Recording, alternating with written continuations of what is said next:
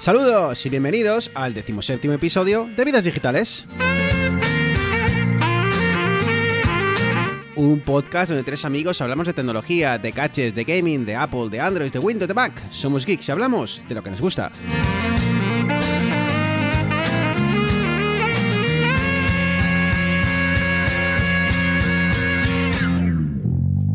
No te bajas de la Muy buenas, Eneas. Hola, buenos días Bruno, buenas tardes desde la península, bueno, buenas noches ya, que estas horas intempestivas que me tienes aquí delante del ordenador. ¿Qué tal todo? ¿Todo bien por ahí? Sí, sí, no nos, no nos quejamos, fin de semana tranquilo, aunque bueno, vienen, vienen curvas y bien, con ganas de, iba a decir de charlar los tres, pero hemos tenido una baja por el camino. De última hora, además. Es que ya, ya tenemos una edad que ya las bodas se nos complican y no, no somos capaces de luego de rendir como, como debemos el domingo. Sí, me, me pregunto cómo, cómo habrá ido la cosa, porque hoy, hoy nos ha escrito Arturo y nos ha dicho que, que no, que se tenía que ir a dormir. Y Eneas, lo que dices tú, la edad, que ya, ya ahora necesitará un par de días para recuperar. Es lo que, es lo que pasa, es lo que pasa. Mañana llamará poniendo voz de, de que te ha pillado la gripe o algo. Claro. Y con suerte se escaqueará otro día más. Una- un abrazo Arturo. Esperemos que, que te recuperes pronto.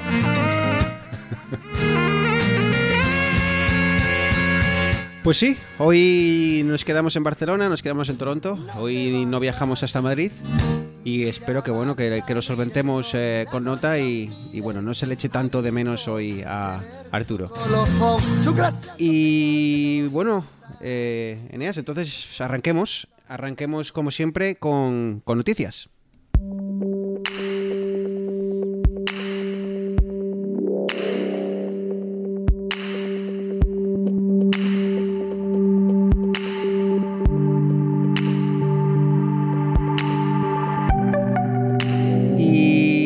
Sé si tanto como noticia, pero con...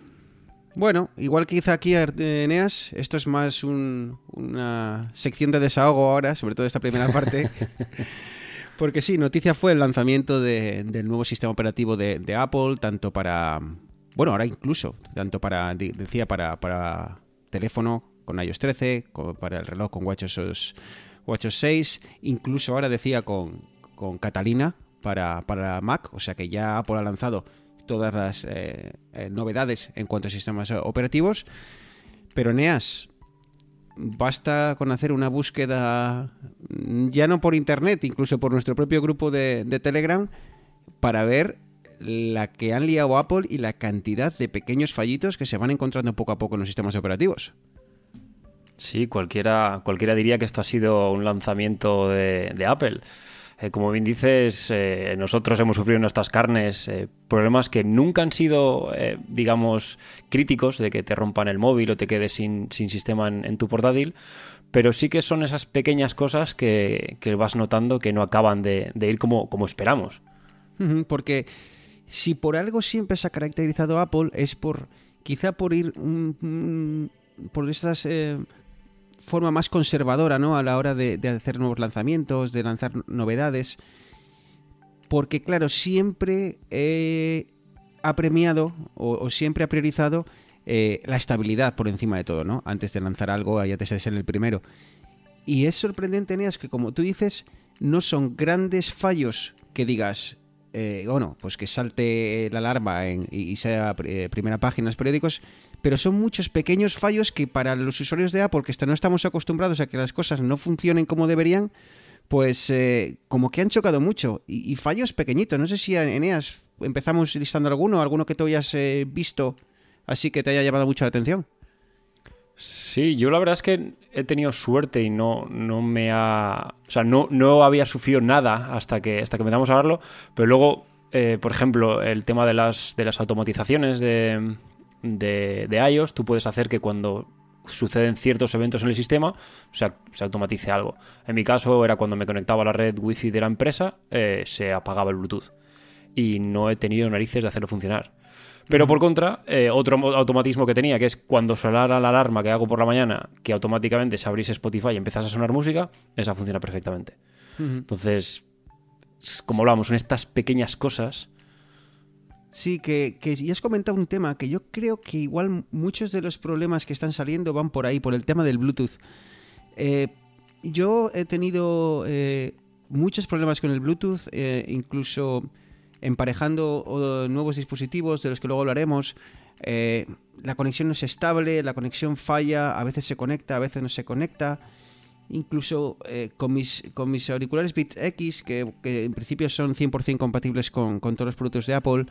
eh, no sé si te ha pasado a ti, Eneas, que tú también los tienes, pero ha habido días en los que cada vez cuando yo los... Bueno, ahora cuando los conectas, ¿verdad, Eneas? Aparece como eh, un- una ventanita en la que te, bueno, pues como que te sale el, dibujo de tus auriculares dando vueltas y la carga de la batería que tienen. Antes es, bueno, pues antes solo salía cuando los emparejabas al principio y ahora sale cada vez que, que los, que los eh, enciendes.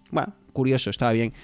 Pero Nean me pasaba que cada vez que en- desbloqueaba el teléfono para, bueno, pues para cualquier cosa, me salía la ventanita. Tenía que cerrarla y cada vez era desbloquear, siempre que desbloqueaba, me salía la ventana. Y se ha solucionado con una de las varias actualizaciones que han ido saliendo. Porque, Neas, ¿cuántas actualizaciones han salido? Creo que Eh, llevamos por ¿dos o tres? 13.3. 13 Yo creo que han salido 3 ya. creo. Pero es que han salido varias. Es que es el problema. Pa- Para ciertos dispositivos han salido algunas, luego incluso han salido eh, para, para dispositivos más antiguos.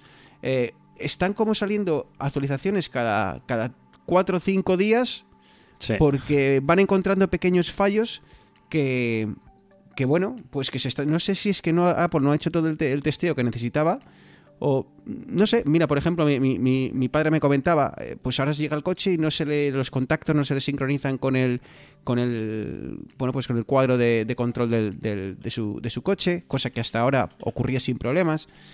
Ahora, no sé si has probado eh, hacer eh, AirPlay a la Apple TV, Eneas. No, me ocurre no, que no.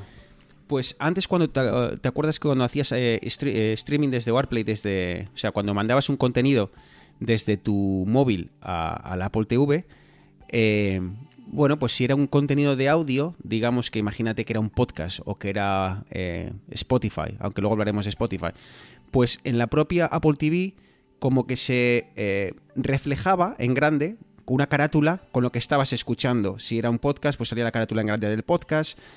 Ahora no sale nada. Así sale el sonido por los, eh, por los altavoces, pero no, no muestra que estás escuchando nada. Entonces, ¿cuál es el problema que, que- he notado? Que la, que la televisión se me apaga. Porque como. la- y la Apple TV se me apaga. ¿Por qué? Porque como que no está haciendo nada. Como que está, tiene la sensación de estar en stand-by, esperando a que hagas algo. Entonces, después de 10 minutos o 15 minutos, no te sé decir el tiempo, escuchando, digamos, un podcast, se, se apaga sola la televisión. Pequeños fallos. No es el fin del mundo, pero Neas, repito, no sé, no sé qué ha pasado con este iOS 13. Ya preguntaremos a, a nuestro amigo Arturo a ver qué, qué ha indagado él por, por, por, por- parte de los desarrolladores, pero todo muy extraño. Sí, es como si, como si no hubiesen tenido tiempo, como si hubiese sido un lanzamiento un poco apresurado, pero ya habían dado. O sea, iOS 13 ya lleva rondando por ahí bastante. O sea, Arturo, además, es, es usuario de vez en cuando de las betas estas que hacen. Eh, entonces, sí, son chorradillas, pero bueno. No sé, es, Apple está cambiando, Bruno. Ya no es la empresa de la que estábamos acostumbrados.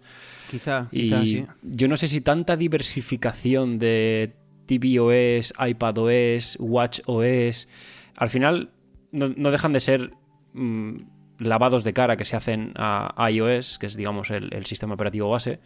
Pero yo no sé si están empezando a divergir tanto que hay cosas que ya no son comunes y, o que son comunes pero se tratan de forma... No sé, esto seguramente Arturo podrá arrojarnos Sí. un poco más de luz sobre, sobre el tema. Vamos a ponérselo de deberes cuando, cuando hablemos con él, que investigue un poco a ver qué ha pasado. Eh, el- lo bueno es que se va a solucionar, es cuestión de tiempo. O sea, estoy seguro de que Apple está indagando eh, eh, y, y va a sacar una actualización y, y no es- y eso no va a ser mayor problema, es cuestión de tener un poco de paciencia.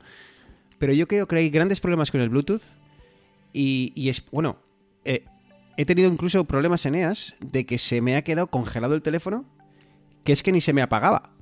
O sea, tú le dejaba apretado el botón eh, va- varios segundos, 10, 15 segundos, y no hacía nada. O sea, el de apagar, quiero decir, no se apagaba.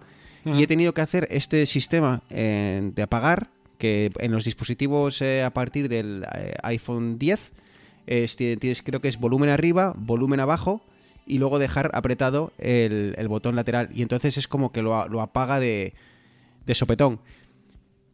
Muchas cosas, pequeñas cosas, que igual por sí solas no, no tendrían, no serían nada del otro mundo, pero que cuando las empiezas a, a- a poner una, una tras una, eh, tras, tras otra, perdón, en, en- en lista, y empiezas a leer por internet, no sé, algo muy raro ha pasado con este iOS 13, pero bueno, Eneas, paciencia, yo creo.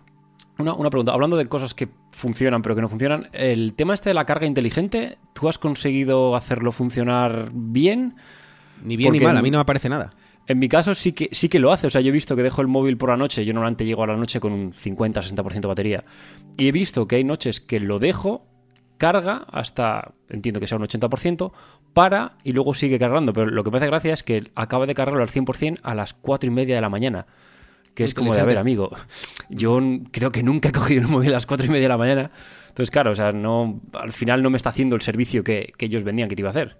que más o menos Eneas es eh, que el móvil enti- eh, descubre o aprende Sí. tu día a día para, eh, si no me equivoco, no cargar la batería eh, Exactamente, entera. porque a partir del 80% eh, la carga deja de ser eh, eficiente.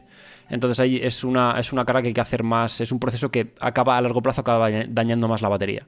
Entonces por eso decían que, que lo ideal era mantener un 80%, dejar de cargar y justamente antes de que fueses a cogerlo tú, hacer el, el último carga, la última carga final. O sea que Siri, vamos a, a- a- a- por, por- por apuntar el dedo hacia alguien, eh, Siri eh, de momento se cree que tú te levantas más o menos a las cuatro y media de la mañana, de forma que te deja el móvil cargado y listo para usted ser utilizado a las cuatro y media de la mañana, que salvo un fin de semana, eh, entiendo que rara vez vas a trabajar a eso de las de las 5, ¿no? Sí, no, correcto, correcto. Así que, no sé, si son cosas, cosas que, que no, no. Yo, a mí no me ha parecido nada, ¿eh? No sé si será, y ahora lo voy a investigar, porque siempre lo cargo con carga inalámbrica. Me he dado cuenta de que ya no le enchufo, porque eh, tengo un cargador eh, en la mesita de noche en la que poso el teléfono y se carga con la, con la carga inalámbrica, y en el trabajo está siempre posado sobre otro, otro mm, soporte con carga inalámbrica. Así que igual esto de la carga inteligente no funciona, igual no es capaz de detener la carga cuando es No, bien sí, inalámbrica. yo tengo, yo tengo un cargador inalámbrico siempre y a mí, en teoría yo lo he visto con el inalámbrico. Ah, pues eh, tendré que investigar. No sé si es con mi teléfono, chico, yo no sé, pero... bueno, igual pero, todavía no, tú- todavía tienes un, un patrón de, de sueño, trabajo un poco caótico Sí, y sí. no. eh, complicadísimo. es complicadísimo lo mío, vamos. Y hablando de, de fallos y de, y de, y de bugs en, en Apple, eh, en EAS, que el otro día me pongo a ver la lista de, de podcasts eh, más escuchados en España en la sección de tecnología y había un podcast ahí que tú y yo conocemos. En el, Sí, top, no. bueno, en el top 50 y luego días después en el top 30. Oye, será, será que esos jóvenes lo están haciendo bien, ¿no? Y están llegando a un público cada vez más amplio.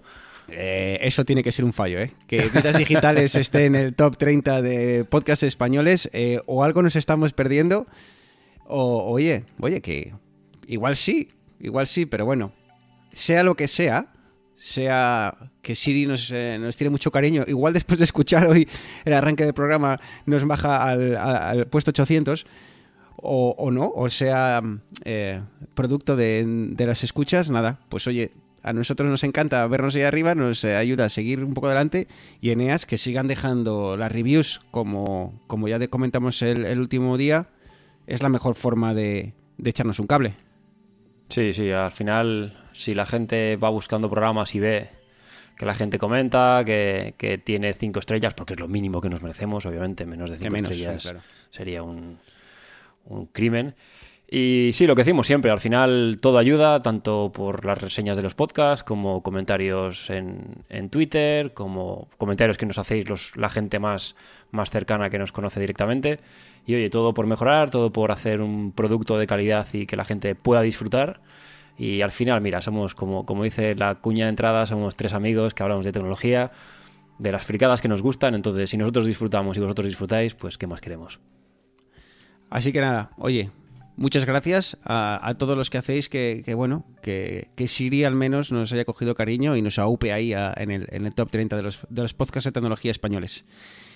Y sigamos un poquito hablando de Siri y un poquito hablando de música porque algo Eneas que parecía que nunca iba a llegar, tras las batallas legales, tras los eh, dimes y diretes entre Spotify, eh, Apple Music, eh, Spotify o Apple, resulta que hay novedades importantes y lanzamientos de Spotify.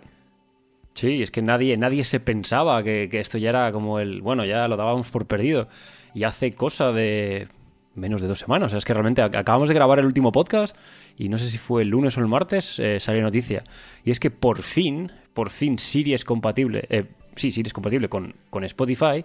Y no solamente se quedaron ahí, sino que además anunciaron una aplicación para tvOS, que era otra de estas eh, peticiones de, de los usuarios que teníamos, que era por favor que nos permitiesen utilizar Spotify Connect tanto con, con otros dispositivos inteligentes como con nuestro Apple TV. Y del día de la noche a la mañana, ahí lo tenemos. Sí. La que aplicación, decir que fu- fu- la pu- la aplicación de la televisión es una aplicación muy sencillita. eh, ahora, pues, bueno, pues prácticamente es un clon de lo, de lo que de la aplicación para, para ordenador, básicamente con todo un poquitín más grande y un poquitín menos en detalle. Pe- y funciona bien. Mm, No sé si has probado a Siri. Sí, he probado así, lo que pasa es que hay veces que no... Hay cosas que sí que coge bien, pero luego cuando le pido reproducir mis listas personales, hay veces que no acaba de... No sé si es que mi inglés no está muy pulido, pero hay veces que sí, hay veces que no. Sí que al principio te pide acceder a tus datos, la primera vez que lo utilizas te dice, mira, necesito acceder a tus datos de Spotify, le das acceso y...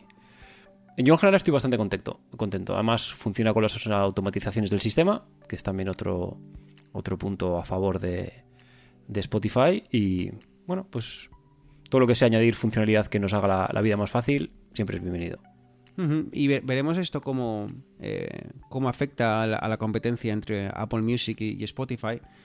Eh, ahora que cada vez están saliendo más servicios de Apple, eh, el otro día leía que mm, están planteándose Apple la posibilidad de sacar como paquetes, ¿no? Como bundles de- Si te suscribes a Apple Music con Apple Arcade con el futuro servicio de streaming de, películas, pues en vez de pagar todos por separado, obtienes un descuento eh, en el pack completo, ¿no? Y parece, Eneas, no sé si lo leíste, que las grandes eh, firmas de discos eh, se están oponiendo porque dicen, oye, si resulta que ahora por Apple Music, en vez de cobrar 8 o 10, vas a cobrar 6, nos va a llegar un pellizco más pequeño. Así que no sé lo que pasará, pero bueno, oye, Spotify que siga espabilando, que ya era hora. No sé a quién echarle la culpa, si viene a Spotify o, o viene a Apple porque no le dejaba eh, lanzarlo. Pero bueno, como siempre decimos, competencia, bienvenida sea. Sí, esto que dices tiene sentido porque, a ver, Amazon hace lo mismo. Eh, con Amazon Premium, para tema de, de paquetería, tienes acceso a Prime Video y a Prime Music. ¿Cuál es el problema que le veo yo? Que igual está un poquitín relacionado con lo que dices tú de las, de las discográficas. Eh, Prime Music, el catálogo es bastante pequeño. También yo escucho una música eh, que, que no es muy... no es pop. Pero sí que es cierto ¿No que... eres, ¿No eres de Camila Cabello? no. Con, con su nuevo novio cantando y tal. Aquí, aquí es un boom. No sé, no sé de quién me estás hablando. yo de Rosalía, aparece Rosalía ya me pierdo. Entonces yo no sé si será por, por eso, que, que las discografías realmente lo que quieren es una sola plataforma con un precio un poquitín más elevado que, que al final los revenues les vengan. Pero bueno, sí, al final, si sacan un pack así, yo me lo pensaría. o sea, porque al final, si tienes televisión, tienes música, tienes juegos. Oye, pues puede ser, puede ser interesante. Puede ser interesante, pero bueno, ya, ya veremos a ver qué pasa. Yo sigo dándole a- al Apple Arcade, ¿eh? Han salido juegos nuevos y tal. Ya me he terminado uno. Eh, a tope, Estoy, exprimiendo la- el mes gratis. Pero bueno, ya veremos a ver. Ojalá saque Apple un, un pack ahí. Y, a quien me ha recordado Apple con tanto fallo y tanta, porque, porque eh, si hay alguien famoso en sacar actualizaciones que en lugar de ayudar al usuario le destroza los ordenadores, es Microsoft, quien además eh, ha sacado muchas novedades, pero ah, va a tocar esperar. Sí, sí, el, el, digamos, la empresa de, del pantallazo azul que tuvo un, un evento hace, hace pocos días. Y ha sido curioso porque, como dices, han, han sacado productos que ya se pueden comprar casi como quien dice, que son los Surface 2 Laptop y toda esta gama de portátiles convertibles, pero luego también han sacado, o han, bueno, han anunciado productos para 2020, o sea, estamos hablando, vale que está cerca, pero para finales de 2020 que eran esta especie de teléfono con pantalla doble, pero que no era doble, sino que se pliega, y otra especie también como de portátil con dos pantallas. Conceptos muy chulos, no sé si a ti te habrán parecido también un poquitín diferentes de lo que estamos viendo hasta ahora, pero claro, que queda todavía un año y pico. Yo creo que han visto el problema que tuvo Samsung con su doble pantalla y tal, y han salido, han salido escaldados y han dicho, Uf, vamos a cubrir unas espaldas año y pico, o sea, porque van a tener casi eh, pues que 15 meses o así para, para jugar. Sí, eran, con sus, habían eh, dicho Navidades presentaciones. 2020, ¿no? Sí, claro, o sea que es más de un año, ¿no? Sí. Y bueno, oye, todas estas cosas nos gustan, que las prueben, que las saquen y ojalá funcionen bien y, y ya, pues sí, oye, no sé, a mí como concepto bien, pero como siempre veremos a ver eh, las aplicaciones cómo se adaptan a, a ello. Sí, un, problema que la gente vio cuando empezaron a hablar de estos, estos nuevos dispositivos con dos pantallas y demás, eh, comentaban el problema que tenía Windows 10 para gestionar este nuevo tipo de interfaz, o sea, porque al final no es un teclado ratón y una pantalla, sino que era un poquitín algo más distinto. Y anunciaron eh, Microsoft que iban a hacer una nueva, lo llaman un fork de, Windows 10, que es básicamente sobre Windows 10. eh, como hacer una, una desviación del sistema operativo, como sería, por ejemplo, iOS y iPadOS, que el core es el mismo, pero tiene eh, funciones específicas para, para este nuevo conjunto de, de pantallas extra. ¿Y cómo funciona el tema de aplicaciones? Eh, ¿van, a, van a tener que ser eh, aplicaciones exclusivas? ¿Se sa- sabe algo de esto cómo va a funcionar? No, yo entiendo que funcionarán con, con como son X80, o sea, es una plataforma basada en Windows, eh, las, las, eh, las aplicaciones serán exactamente iguales. Lo que será, obviamente, es que a nivel de gestión de pantallas, o sea, de, de ventanas y demás, será diferente, pero eso es al final la capa visual. Seguramente habrá aplicaciones que hagan uso, pues como el, como el modo oscuro de, de iOS. Hay aplicaciones que se actualizarán para dar funcionalidad extra que, que vaya con este, con este nuevo fork de, de Windows 10 y otras que simplemente serán un, un port de, del sistema de ventanas habitual que no, que no habrá nada nuevo. Veremos a ver, estaremos atentos eh, porque imagino que lo que busca Microsoft o Microsoft con esto es bueno pues ir, sacando pequeñas eh, pildoritas cada X meses para bueno pues para ir alimentando las, ganas y el hype de los de los usuarios. Así que bueno, a ver eh, si sacan, seguramente saquen una versión eh, eh, beta para porque Microsoft todas estas empresas, tanto Microsoft como, como Apple, y por esto nos sorprenden los fallos, ya ofrecen versiones públicas de sus betas, de sus, de sus versiones de prueba de los nuevos sistemas operativos. De forma que si quieres eh, probar eh, lo que viene eh, en Windows 10, por ejemplo, lo que, lo que, se, lo que se avecina, pues simplemente tienes que suscribir, creo que se llama Windows Developer, o no, Windows Insider creo que es para, para Windows. Y, y claro, y ahí te va- vas unos meses por delante que el resto del planeta. ¿no? Te, Microsoft te, avisa de que obviamente no lo instales en, dispositivos que utilices en tu día a día para trabajar, por ejemplo, porque obviamente pueden contener fallos, pero claro, te dan la posibilidad de jugar con, con funcionalidades que todavía no están implementadas. Lo mismo con Apple. Esto también eh, hay unas versiones de prueba para desarrolladores eh, y otras un poquitín que van un poquitín por detrás para el resto del, de- del planeta, ¿no? De, de los usuarios que no somos desarrolladores.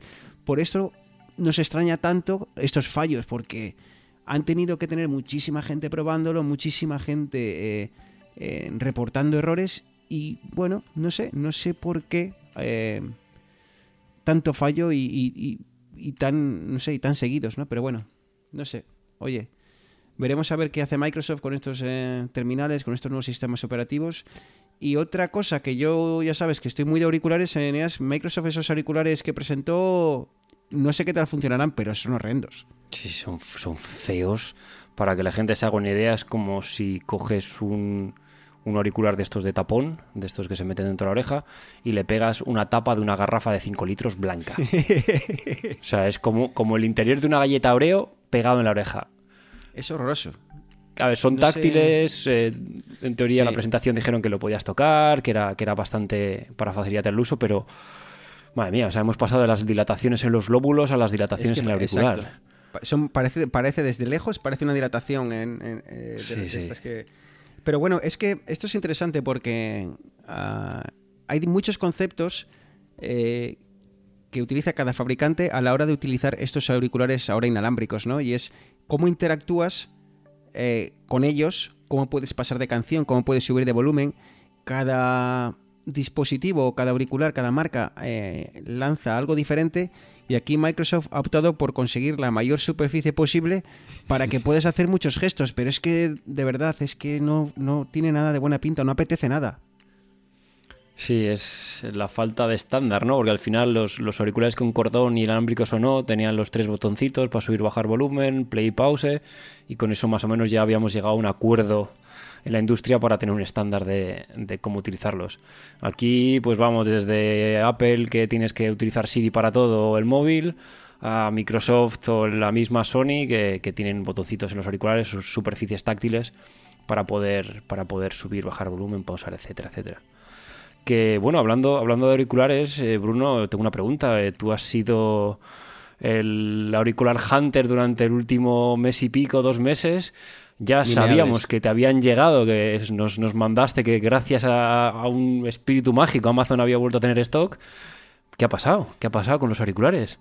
Ah, bueno, ahora, ahora que, lo, que sacas el tema, eh, bueno, pues estuve mucho tiempo buscando estos Sony WF 1000XM3. Lo de Sony, los nombres, es, es increíble, ¿eh? O sea, WF 1000XM3, que por cierto, eh, me ocurrió que los eh, compré inicialmente y, el, y la tienda donde los compré me los envió equivocadamente porque no me envió los WF1000XM3, me mandó los WH1000XM3, que, que son completamente diferentes, ¿no? Y este es el, lío que tiene Sony con sus nombres. Y bueno, pues el caso es que recibí estos auriculares que, que como mayor novedad, ¿verdad, Neas? Vienen con eh, cancelación de ruido, que no sé si podrías definir muy brevemente qué es la cancelación de ruido. Creo que lo tocamos, lo tocaste hace, hace bastantes programas atrás, en uno de los primeros, pero si lo puedes recordar rápidamente. Sí, básicamente la cancelación activa de ruido, el Active Noise Cancellation, no es que borre todo sonido del exterior, sino que en situaciones como por ejemplo en un avión, en un tren, en una oficina, en la que hay ruidos que son como muy... no cambian mucho con el tiempo, con el ruido de un motor, el rum rum que hay en una oficina, el rum rum que hay en una estación de metro, lo que hace es mitigar esos, esos sonidos, lo que hace es los, los atenúa mucho, entonces tienes la sensación de que cancela el sonido. Las voces las sigues oyendo, se pueden, dependiendo del fabricante, tienen más o menos atenuación de las voces, pero digamos que te aísla un poco mejor del, del entorno en el que estás. El caso es que estos son los primeros eh, auriculares pequeñitos, de estos que te insertas en la oreja, eh, que traen cancelación de ruido. Hasta ahora había muchos, sobre todo de estos grandes, que te cubren toda la oreja y que vienen con diadema. Estos eh, ya hay bastante y bastantes, eh, hace, hace bastante tiempo que tienen cancelación de ruido y lo hacen de forma excelente. Entonces, eh, esto ha sido como un boom donde todas las reviews, todo lo en YouTube, en todas las revistas hablaban increíblemente bien de ellos. En Canadá han estado agotados durante meses. Desde el día de lanzamiento ha sido imposible encontrarlos. Ahora ya parece que empieza a haber más stock. Y bueno, más no, empieza a haber stock. Y, y yo lo recibí. Y lo recibí con unas ganas locas de probarlos, de disfrutarlos. Estaba encantado. Y, y la verdad es que empecé a tener muchos problemas de conectividad. No sé si echarles la culpa directamente a, los propios auriculares, si echárselo al iPhone con todos los problemas del Bluetooth, que no me extrañaría nada que fuese problema de, más del iPhone que de los auriculares. Eh, incluso cuando, cuando abres, eh, bueno, cuando instalas los auriculares, te viene, eh, instalas una aplicación y te aparecía, la primero que te aparecía era una ventana que te decía, si has actualizado iOS 13, esto no funciona, esto otro no funciona, esto da error, estamos trabajando en actualizar el, el- sistema operativo, si lo podemos llamar así, de, los propios auriculares. El caso es que eso ya me empezó a cabrear porque si, estos auriculares me gustan es porque te los pones, te los quitas, se conectan, eh, es, el, es la, la facilidad, ¿no? Porque si quieres algo que suene muy bien o que suene excelentemente bien, te los compras de diadema, y- pero estos son más, versátiles, ¿no? Y, esos problemas de conectividad primero ya eh, me, empezaron a cansar bastante. Y estamos hablando de una inversión bastante cara. Estamos hablando de unos auriculares que en, en España, si no me equivoco, valen unos 230 euros, más o menos. O sea que estamos hablando de un, un gasto serio para ser unos auriculares. Y luego vienen con una aplicación esta aplicación, como dice Eneas, eh, activa y desactiva la cancelación de ruido, eh, es capaz de detectar más o menos lo que estás haciendo. Si detecta que vas andando, pues eh, tú esto lo puedes configurar, obviamente, qué es lo que quiere que haga en cada situación, pero básicamente si vas andando, como que baja un poco la cancelación de ruido para que puedas escuchar ruidos del exterior. Incluso amplifica un poco los ruidos del exterior con un micrófono, de forma que si hay un pitido lo escuches y demás. Eh, si estás en el. Eh, si detecta que estás en un medio de transporte, activa la cancelación al máximo. Bueno, pues eso se va eh, adaptando en función. Muchísimos fallos. estaba, estaba sentado trabajando y de repente me decía, oía splim plim. Y dices, ¿qué ha pasado ahora? ¿Qué ha cambiado? Ibas a la aplicación y de repente se creía que estabas en el metro.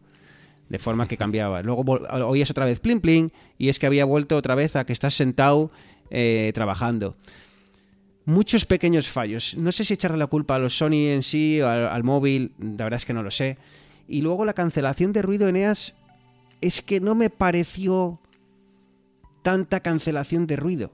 Eh, y, yo creo que es por el tema de las almohadillas. Al ser estos auriculares que te metes dentro de la propia oreja, eh, la clave para que todo esto funcione va a ser que esas almohadillas te aíslen muy bien. Claro, porque si si dejan si esa almohadilla no te cierra exactamente el, conducto del, oído, ya te entra, te entra sonido, te entra ruido y se acabó. O sea, ya puede hacer el teléfono, el, teléfono, los propios auriculares lo que quieran, que te va a entrar el ruido y, no hay nada que cancelar.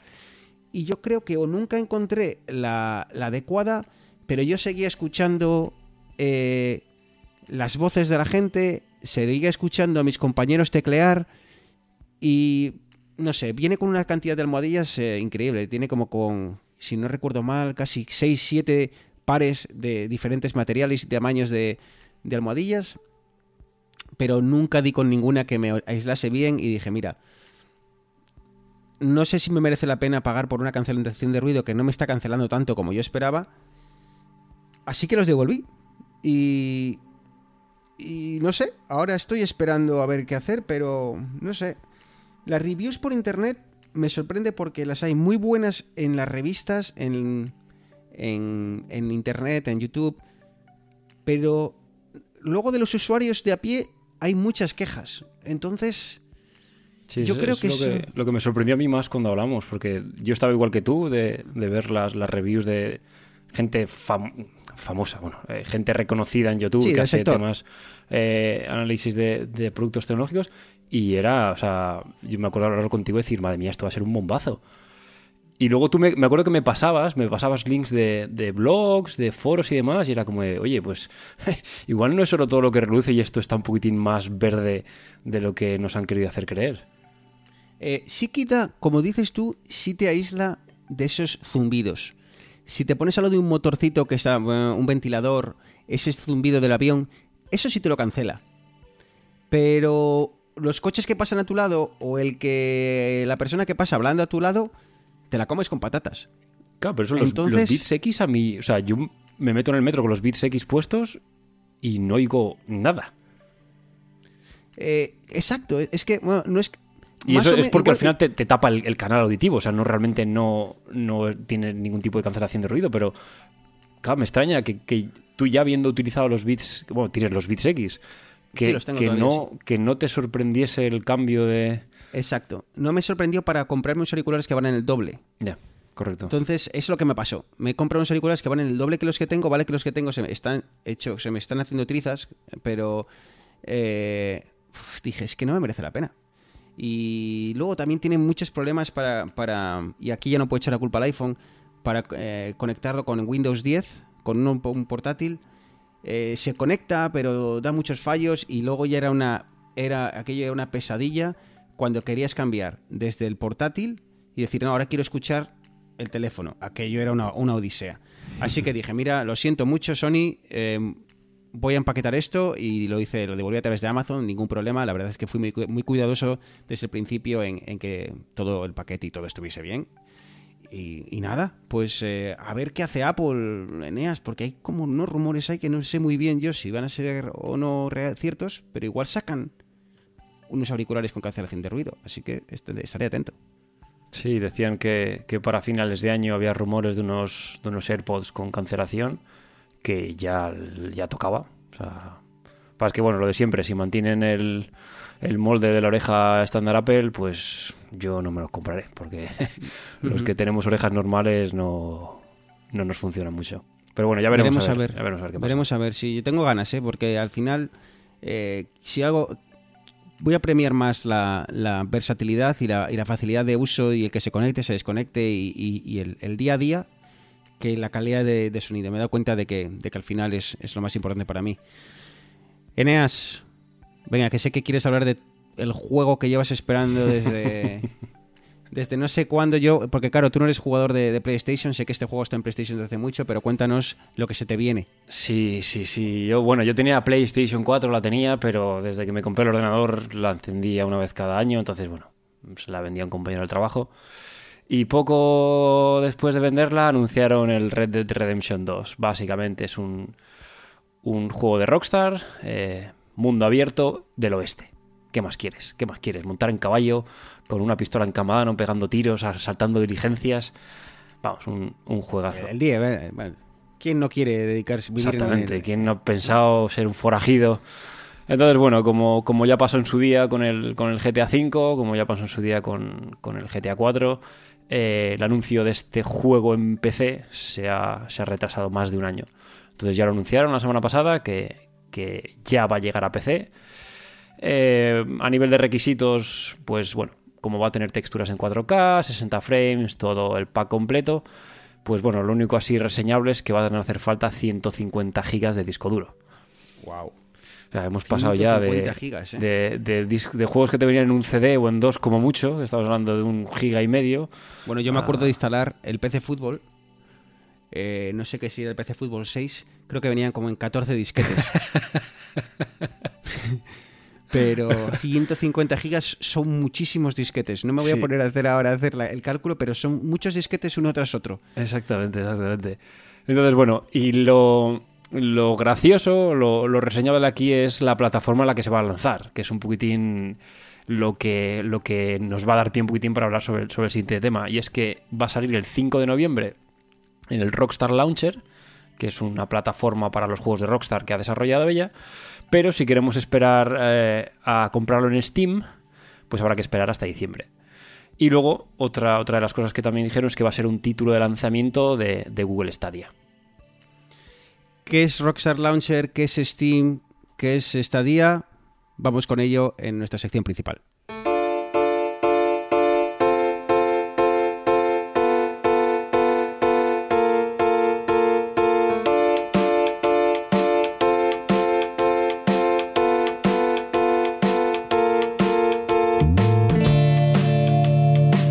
Es que eh, Eneas, que es muy jugón, eh, llevaba ya tiempo queriendo hablar de este tema y contaros eh, cómo está a día de hoy el, tema de las plataformas de juegos. Porque eso de ir a la tienda de debajo de casa y comprarte el juego que acaba de salir, o ir al MediaMarkt de turno y comprarte el disco, eso ya cada vez está quedando más de lado.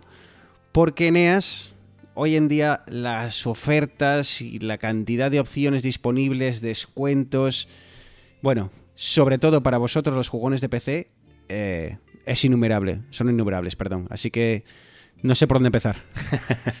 Bueno, sí que es cierto que eh, para lo que comentabas tú, ir a la tienda a comprar juegos para PC está un poquitín ya obsoleto. En cambio, para consolas es algo que está muy, muy al orden del día. Al final, todos conocemos esta tienda de segunda mano, que ya sea bien Game, o aquí en Barcelona tenemos el CEX, no sé si también está en el resto de España. Seguramente en Latinoamérica habrá también eh, tiendas de compra-venta. Entonces, sí que para consolas es más fácil eh, el, intercambio de juegos y demás. Pero para PC, como, como bien dices, yo creo que ya no recuerdo la última vez que me fui a comprar un, un juego a una tienda. Y puede ser Eneas. Estoy ahora aquí, eh, como dicen en inglés, estoy eh, a- pensando en alto. Eh, puede ser porque las videoconsolas han conseguido mantenerse alejadas de la piratería y el mundo del PC ha tenido que reinventarse para intentar luchar contra la piratería y la facilidad de descargarse juegos de internet. Seguramente, seguramente. Porque si recordamos el último gran sistema que se pirateó, yo creo que era la Play 1. Que era tan fácil Sí, como Play 1 y poner, un 2 se chip, pudo, sí, poner sí. un chip, copiaba los DVDs o los CDs y ya está. Pero Play 3, como no dejan de ser un. deja- no dejan de ser un, un pequeño ordenador dentro de una consola con sus sistemas operativos, sus updates y demás. Entonces sí que se pudo piratear, igual que se pudo piratear la Play 4, pero no es algo que esté tan extendido, no es algo tan fácil de hacer. Al final necesitas tener una, una versión concreta del sistema operativo, necesitas cada Sí, unas no podías herramientas. actualizar. Sí, sí, entonces. eh, y además las, las consolas eh, siempre han contado con, con la ventaja de que hacían el juego online muy sencillo. Al final tú llegabas, instalabas tu juego. Eh, en el caso ya de Play 3 y Play 4 o Xbox 360 y Xbox One, eh, había actualizaciones de vez en cuando, pero era tan fácil como pagar la suscripción mensual, te conectabas, ningún problema, chat de voz, eh, grupos de amigos, etcétera, etcétera. Eh, como bien dices, siempre era muy fácil preguntarle a tu amigo el de la mula a ver si tenía un- una copia, no sabemos si muy legal o no, de- del juego de, Boga de ese mes y era, es, bueno, sigue siendo bastante fácil el ir por el lado oscuro de, de la tienda de, de juegos. Yo que siempre os escucho a vosotros en el grupo de, de amigos hablar de, de ofertas de juegos y de tal, y de compra esto y compra aquello, llevo muchos años escuchando de Steam y, y de sobre todo de sus descuentos cada, cada X tiempo. Eh, ¿Sigue Steam sigue, sigue presente, sigue siendo una de las opciones eh, más habituales o, o- o ya ha quedado en segundo plano? No, Steam, Steam es la plataforma para, para comprar juegos eh, online. Y no simplemente eso, o sea, Steam es una, una plataforma desarrollada por Valve, que son los desarrolladores del, del Half-Life, el Half-Life 1 y Half-Life 2, que no solamente es una tienda, sino que también es como un aglutinador de juegos que te permite iniciar juegos desde su plataforma. Además te permite eh, tener un grupo de amigos, chatear, eh, puedes entrar directamente a los juegos con tus amigos.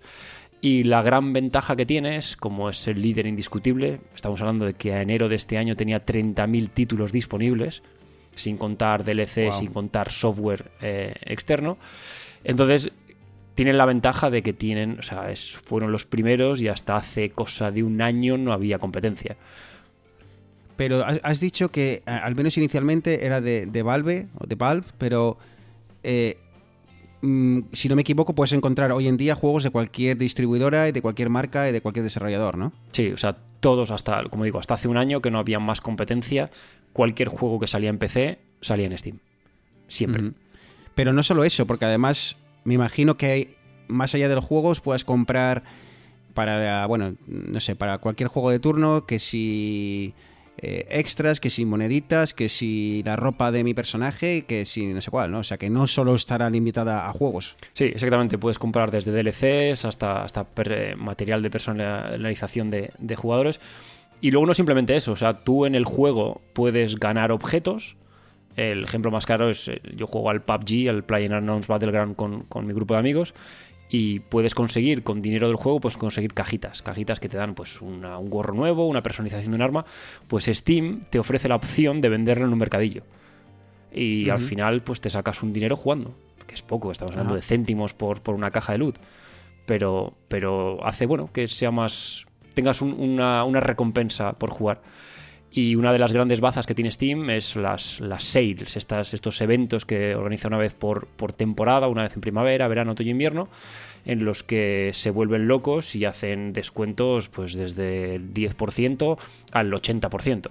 Entonces puedes ver juegos que originalmente valían 60 euros a 20, a 15. Entonces eh, es la plataforma. Si, no, no se puede entender hoy en día el, el juego, en, el juego en PC eh, sin, sin hablar de Steam.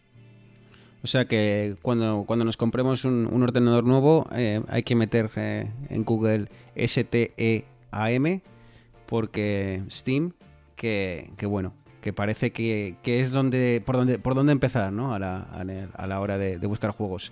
Y claro, esto es la versión tradicional de comprar juegos, mm, bueno, con la salvedad de que es eh, que es online, ¿no? Que vas a una tienda online y compras tu juego y te lo descargas. No recibes el disco físico como, como de costumbre, pero no deja de ser como ir a la tienda, ¿no? Pero eh, hemos estado hablando durante varios días o varias, semanas de suscripciones de Netflix, suscripciones de, de HBO, suscripciones de música, suscripciones de juegos, Eneas. ¿Cómo está el tema ahora mismo? Eh, ¿Existe un Netflix de juegos? Pues sí, sí, hay, hay un Netflix de juegos, no se llama Netflix obviamente, pero como, como decía, pues bueno, eh, Steam era el, único, la única plataforma que había para, comprar juegos. Y bueno, las desarrolladoras pues empezaron a decir, oye, pues yo también quiero, quiero un trozo del, pastel. Pero claro, eh, en este caso era muy difícil entrar a competir directamente con, un servicio que lleva ya bastantes años, que tiene un catálogo muy, muy grande. Entonces, estas desarrolladoras, en concreto las más así famosas, Ubisoft y EA, Electronic Arts, eh, decidieron sacar sus propias plataformas de, compra de juegos y plataformas para jugar, que son Uplay de, Ubisoft y Origin de EA, que no solamente te permiten comprar juegos, sino que además tienen un modelo de suscripción en el que tú pagas X dinero al mes y puedes jugar a todo su catálogo. Eh, con Ubisoft es un precio fijo de 14,99 en el que tienes eh, un catálogo bastante amplio de títulos propios de Ubisoft, en los que bueno, destacan el Assassin's Creed, luego tenemos también, lo, por ejemplo, los Far Cry, The Division, Rainbow Six, Watch Dogs. Entonces son, son juegos propios, ellos te dejan jugar a todos los que tienen y encima te dan acceso a, sus lanzamientos de la temporada. Los lanzamientos nuevos te dejan jugar un poco antes. En el estoy caso... Viendo, estoy viendo eh, la, web de Origin de, de A y claro, ahí está el FIFA, por ejemplo, que es, eh, bueno, para, para los jugones de, juegos de, fútbol, sin duda es una de las referencias. Y veo que hay varios planes y, y uno de ellos, el, el, premium, que son, voy a hablar en dólares, ¿vale, Eneas? Pero bueno, en, en, en euros será un poco, un poco menos. Estoy hablando de 20 eh, dólares canadienses al mes o 130 al año. Y 240 juegos que te, te, ofrecen y obviamente te ofrecen acceso premium a, al FIFA, moneditas y demás. O sea que veo que, que si yo fuese jugón y me gustasen, yo que sé, 5 o 6 juegos de EA, sería una opción muy interesante. Sí, y además... Bueno, ni eso, porque son 120 al, año. Si es que un juego casi te cuesta 70 dólares. O sea que estamos hablando que con dos juegos lo hago. Y luego encima, si quieres, tienes también la opción Basic, que son 3,99 euros. Serán 5 dólares, supongo. Y lo único que hace eso es que bueno, te limita, te limita eh, el catálogo de juegos. A los últimos grandes títulos solamente puedes jugar 10 horas para probarlos. Pero vamos, si dentro del catálogo hay algo que te gusta, pues dices, oye, mira, juego dos meses, me gasto 30 euros, exprimo el juego y cuando ya me canse, lo, lo devuelvo. No, lo devuelvo, no, dejo de pagar la, suscripción mensual. Yo lo hice. Sí, veo que, veo que está en, en la Basic, está el FIFA 19, pero entiendo que la gente no se lo compre porque, claro, quieren jugar con el Racing de Santander, claro, y el Racing ha empezado en el FIFA 20. Entonces entiendo que mm, la mayoría de la gente, aunque solo sea por eso, obtengan, eh, opten por la versión premium. Sí, sí, es al final estas, estas empresas lo que quieren es siempre venderte el pack más caro con los últimos juegos, con con las últimas novedades. Pero bueno, si no te importa no, no poder jugar al FIFA 20 y con el 19 te vale, pues por la mitad puedes, puedes jugar. Muy interesante. Sí, y esta es, esta es la segunda, la segunda clase o el segundo tipo de, comercialización online de, videojuegos.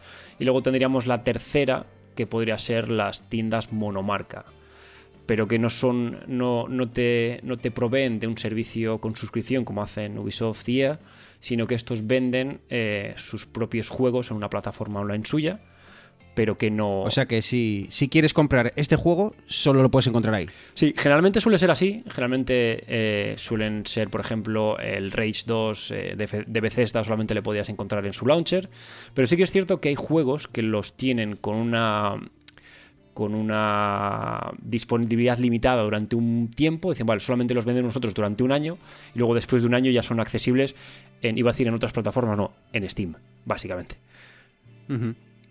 Entonces, en este caso tendríamos eh, Bethesda, eh, que tiene pues desde el Rage, los Doom, el Scrolls. Clásicos, ¿eh? Grandes clásicos. Sí, eh, luego ya pasaríamos a Epic Game Store, que ha sido un poquitín nueva, es uno de los últimos en llegar a la, juerga y su forma, que es muy curiosa, su forma de, intentar que la gente eh, compre en su plataforma es regalar juegos. Entonces hace tres semanas regalaron todos los juegos de Batman.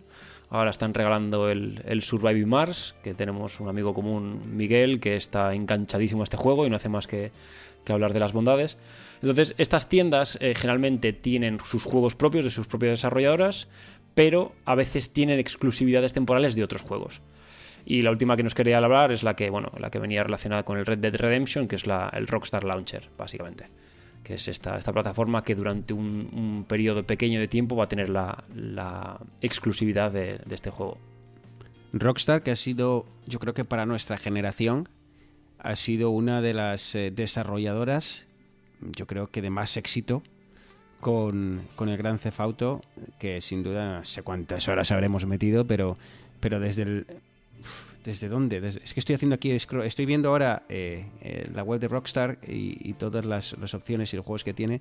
Es que estoy viendo el Gran eh, Theft Auto ah, San Andreas y, me estaban pasando por la cabeza una cantidad de recuerdos y horas metidas. Qué maravillas de juegos. Yo me acuerdo de comprar la hobby consolas cuando salió el reportaje sobre el GTA 3, que era el salto que hicieron desde las 2D cenitales a, una, a unas tres dimensiones. Y era, pues estamos hablando de tiempos de la Play 2. Y yo me acuerdo que encima fue mi regalo de Navidades ese año. Y estaba, pero tres meses antes, esperando la fecha de, de lanzamiento. GTA 3, GTA Vice City, GTA San Andreas, GTA 4, GTA 5, más luego todas las variantes que salieron para, para consolas Ujú. portátiles. Sí, sí, sin duda ha sido... Y una especie de GTA es este que estoy viendo aquí también, el, qué difícil de decir, Red Dead Redemption 2, que, que tiene toda la pinta de ser eso. Tiene pinta de ser un, un, Sí. Un Grand Theft Auto, pero de pero de- en el oeste. Muy al estilo, no sé si viste la serie de Westworld Sí, de correcto. HBO. eh, parece que está muy inspirado, o, o uno, o, la- o no sé si la serie o el juego, pero está muy inspirado el uno en el otro. Sí, sí, sí. Es, es, Es es el, el- oeste a, jugar a ser Dios. Sí, este- estas, esta- estos juegos de, de sandbox de mundo abierto que te permiten un poquitín dar rienda suelta y hacer el cafre porque no tienes una línea marcada que tienes que seguir o, una, o unos límites de- del, del terreno. Hasta ahora, Eneas, entonces hemos hablado de eh, los eh, sistemas de juego o la forma clásica de jugar, ¿no? Bien, voy a la tienda de debajo de casa, me compro el disco físico, mi, mi CD y, y me voy a y me voy a a mi casa y me lo instalo y juego. Bien, voy a internet, me lo bajo, lo instalo y juego. Pero ahora bien, en el mundo en el que vivimos, que, que todo, a parecer, se encuentra en la nube, eh, resulta que las marcas empiezan ahora a ofrecer juegos en la nube.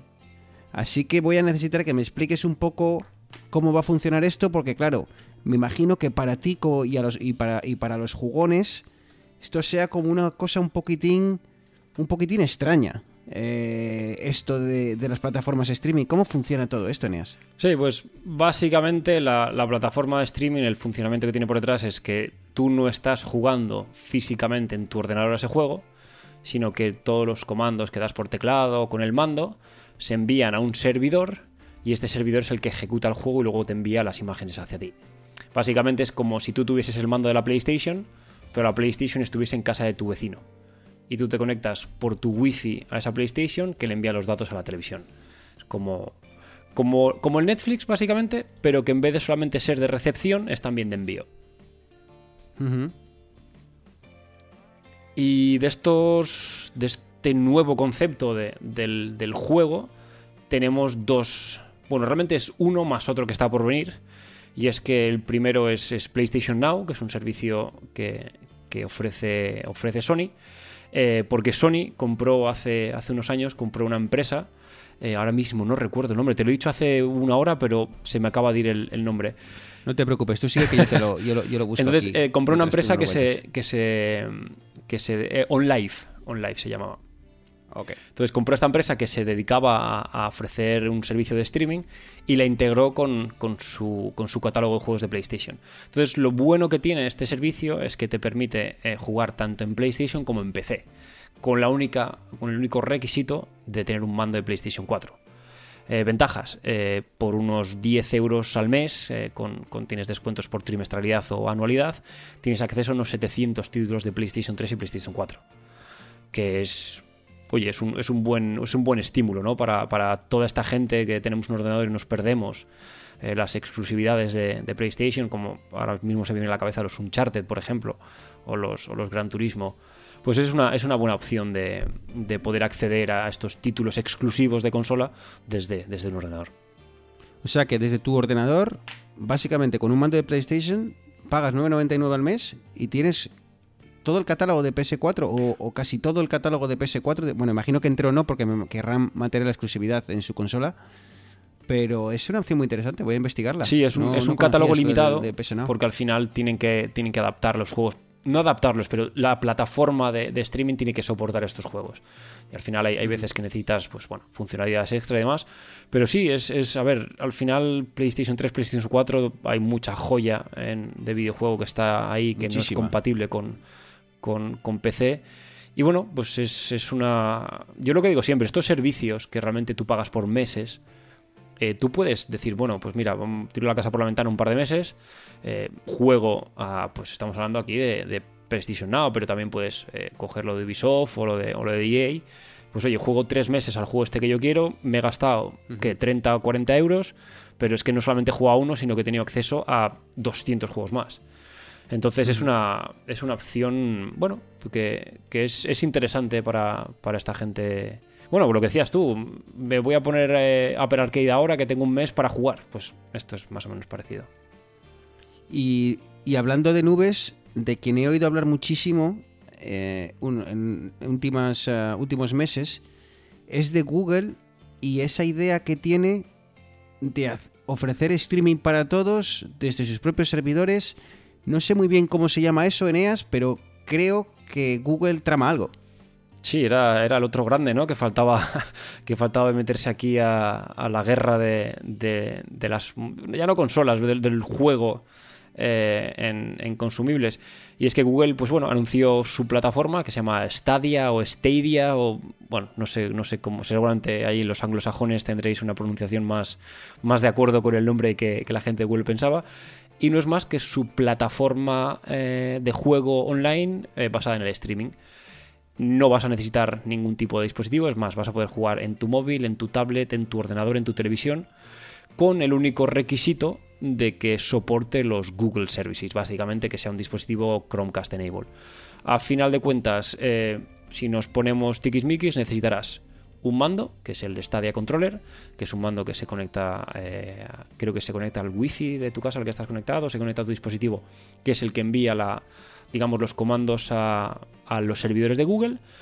Y eh, en caso de que no sea un dispositivo como por ejemplo un iPhone o un móvil Google que, tienen ya em- embebido el, Chromecast, por decirlo de alguna manera, en caso de una tele pues necesitas simplemente un Chromecast. Eh, 4K si vas a ver en 4K, un Chromecast normal si quieres ver en Full HD. Como los otros casos, modelo gratuito, que no tengo muy claro cómo va a funcionar, porque yo entiendo que entonces te comprarás el mando y podrás jugar a X juegos. He leído que no es que solamente puedas jugar, sino es que tienes que comprar los juegos. Entonces tú compras los juegos y puedes jugar. Pero claro, luego, luego ahí viene mi duda que al final, si tú compras un juego en Steam, al final ese juego te lo descargas y lo tienes en tu ordenador. Entonces si el día de mañana quieren quitar ese juego del servidor, mientras lo tengas instalado no hay problema. No sé cómo funcionará esto. Y luego tienen un modelo Pro, que vale unos 10 euros más o menos, que no solamente te permite jugar a un catálogo de juegos un poquitín más amplio, sino que además tienes descuentos, te regalan un juego gratis cada mes. Es un poquitín más con, con dando pequeñas recompensas al jugador. Eh, ahora que comentabas el tema de. Es que. De, de qué ocurre, ¿no? Si el juego desaparece del servidor. La verdad es que es un tema muy interesante y, y a mí me viene mucho a la cabeza con la música.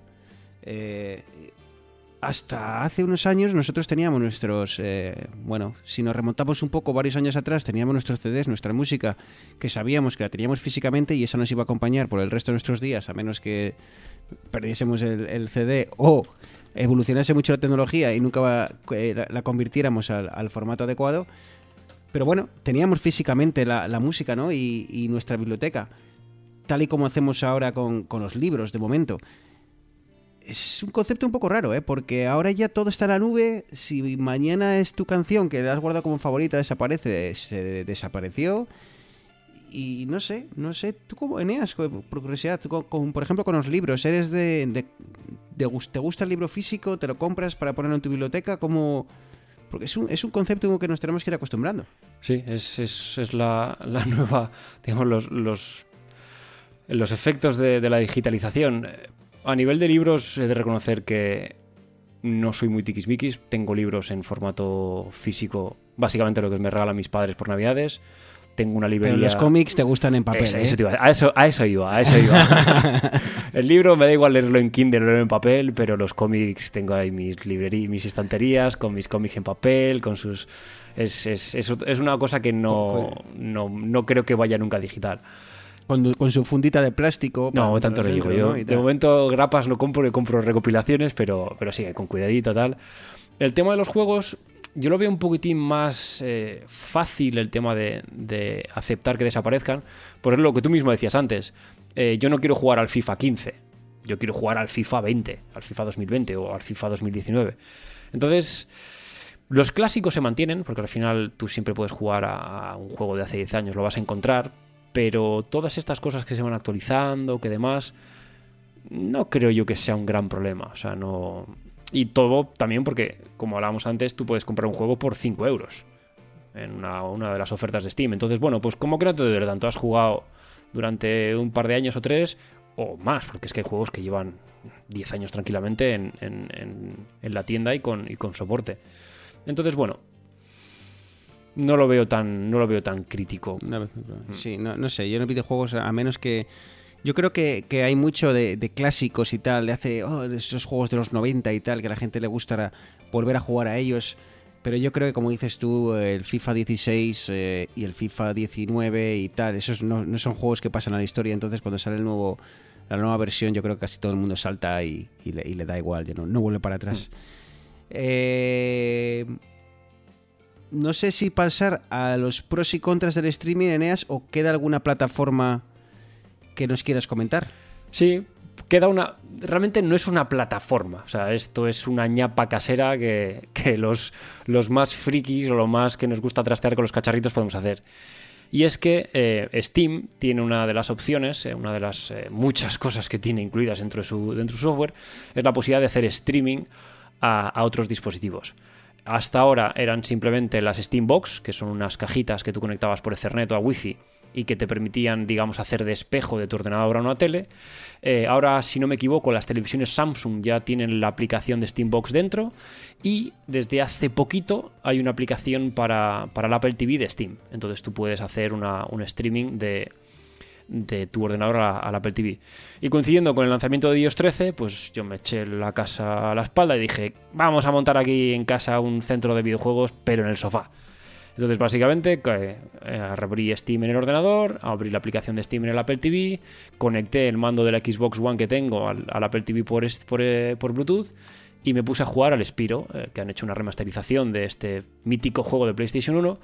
Habla- hablando de clásicos. ¿Y cuál fue mi desilusión cuando le daba al botón de saltar y el dragoncito tardaba segundo y medio en saltar? ¿Qué es lo que pasa? Eh, pues que estamos pasando de mi mando al Apple TV, que eso ya tiene un retraso porque es Bluetooth. El Apple TV tiene que mandar los comandos por red. Probé por Wi-Fi, probé por cable, pero el resultado fue igual. Al ordenador, el ordenador tiene que recibir los comandos, renderizar la imagen y mandarla otra vez por red al Apple TV, que a su vez la manda a la tele. Claro, esto en condiciones idóneas funciona perfecto, con un ancho de banda infinito y demás, pero en situaciones reales yo no sé si, si las opciones que tenía de streaming no eran las más adecuadas, porque puedes primar la calidad o primar la velocidad, pero la primera sensación fue bastante mala. Seguramente lo volveré a intentar otro día con más calma, porque esto era un día, un sábado a las tantas de la noche. Pero bueno, que, que la gente sepa que hay, que hay opciones de, de hacer streaming desde, desde un ordenador a dispositivos como una tele o a tablets o, o móviles. Y esto me viene perfecto para hilar con los pros y contras, Eneas, porque lo del streaming suena muy bien, pero es el miedo que me da, sobre todo para vosotros los jugones que jugáis online y un milisegundo significa eh, estar muerto. eh, ¿Cómo ves tú esto del streaming, ¿tú crees que, que se va a, estandarizar o simplemente va a estar mm, bueno, para ciertos tipos de juegos y sobre todo nunca para multijugador? ¿Cómo, ves el, tema del streaming? El tema del el cooperativo está claro que. El competitivo, perdón, está claro que va a ser muy complicado, porque al final. eh, para estas cosas, si eres un jugador profesional de Call of Duty o de Battlefield o de FIFA, tú lo que quieres es tu ordenador con tu juego instalado, con tu pantalla, con tu mando conectado por USB. Para el resto de juegos, pues bueno, yo tengo ganas de probarlo por, por ver cómo van a gestionar el tema de, del lag, este, esta diferencia de que tú pulsas y el, jugador se mueve. Google eh, había, leímos hace poco en unas noticias, que estaban hablando de, de integrar un sistema predictivo de movimiento. Es decir, que, que, el propio sistema ya predijese hacia dónde ibas a mover o qué es lo que ibas a hacer para, digamos, adelantarse a tus decisiones. Claro que esto sí funciona bien, pero ¿cómo sabe realmente la máquina que quiero saltar y que no me quiero estampar contra la pared? O sea, es... Uh -huh. yeah. Yo creo que al final todo bueno. va a depender de, de esto, de, de, cómo de real va a ser la, la experiencia. Porque al final eh, los requisitos de Stadia son bastante... Eh, a partir de 10 megas eh, de conexión a internet ya te permite jugar a 720p. Si quieres irte al 4K ya te hacen falta unos 30-60 megas. Pero a partir de ahí todo va a limitar el, lo que den nuestras conexiones, lo que dé los servidores, lo que dé la proximidad o lejanía al punto de acceso. Claro, porque claro, la gran ventaja entiendo de todo esto es que tu dispositivo, al no ser el que renderiza eh, el juego, el que, el, el, que se encarga de ejecutar el juego, y en este caso no sería más, vulgarmente hablando, más que una pantalla, ¿no? Entonces, claro, entiendo que eso, la ventaja es que te permite utilizar dispositivos no tan potentes eh, para eh, jugar a, a, muchos juegos que condiciones normales tú lo podrías con tu dispositivo de hace varios años, pero claro, eh, no sé si se va a quedar solo para juegos casuales o todo irá, bueno, pues a saber, 5G y todas estas eh, cosas que nos cuentan eh, que, se nos vienen, ¿no? Igual consiguen reducir esto que llaman el lag, este diferencia de tiempo entre que tú mandas la orden y, y, y se produce, se ejecuta en el, en el, juego, ¿no? Así que bueno, a mí me, gusta porque como soy bastante de juegos casuales puede funcionar bien, eh, pero bueno, eh, ya te digo, veremos a ver qué, qué, qué, tal va. Sí, simplemente como, como apunte, Google no va hacia los jugadores casuales. O sea, Google ha tirado la casa por la ventana. El Doom Eternal, que es un FPS súper rápido, súper dinámico, va a estar con Stadia. El Red Dead Redemption va a estar con Stadia. O sea, no. no... Oh, wow, o sea que sí, sí, sí, no, o sea, Google tiene muy claro que, que quiere ser un, un, personaje de peso dentro de, del mundo del streaming. Yo creo que tienen, tienen la infraestructura muy bien montada, tienen el conocimiento de, todo el tema de, de redes, de cómo transferir información. Youtubes de ellos, al final saben, saben cómo hacer estas cosas. Entonces, yo creo que va a ser muy interesante lo que nos va a venir ahora, eh, lo que vamos a ver en el próximo semestre, digamos, eh, desde que hagan el lanzamiento hasta que se empiece un poquitín más a, a expandir. Y yo creo que son, son buenos tiempos para ser jugador. O sea, tanto, tanto de PC de toda la vida con, con compra digital en tienda, como, como, un jugador un poquitín más casual que no tiene el dinero para comprarse un ordenador tope de gama, pero que sí se puede permitir una suscripción eh, a un servicio de streaming. Entonces, bueno, eh, me gusta ser gamer y me gusta que, que, las cosas vayan tan bien para, iba a decir los de mi raza, pero bueno, somos, somos seres humanos también.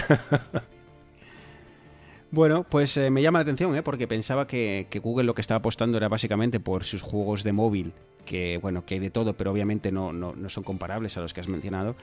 Eh, bueno, eh, y parece que no, parece que apuestan fuerte. Así que bueno, pues eh, muy atentos estaremos. Y como esto pone al alcance de todo el mundo el, el, probar estos juegos sin, sin necesitar un, gran dispositivo en cuanto a, a capacidad de, de, de, hardware, pues veremos a ver, con ganas de probarlo, a ver qué, a ver qué, ¿Por qué nos sorprende Google?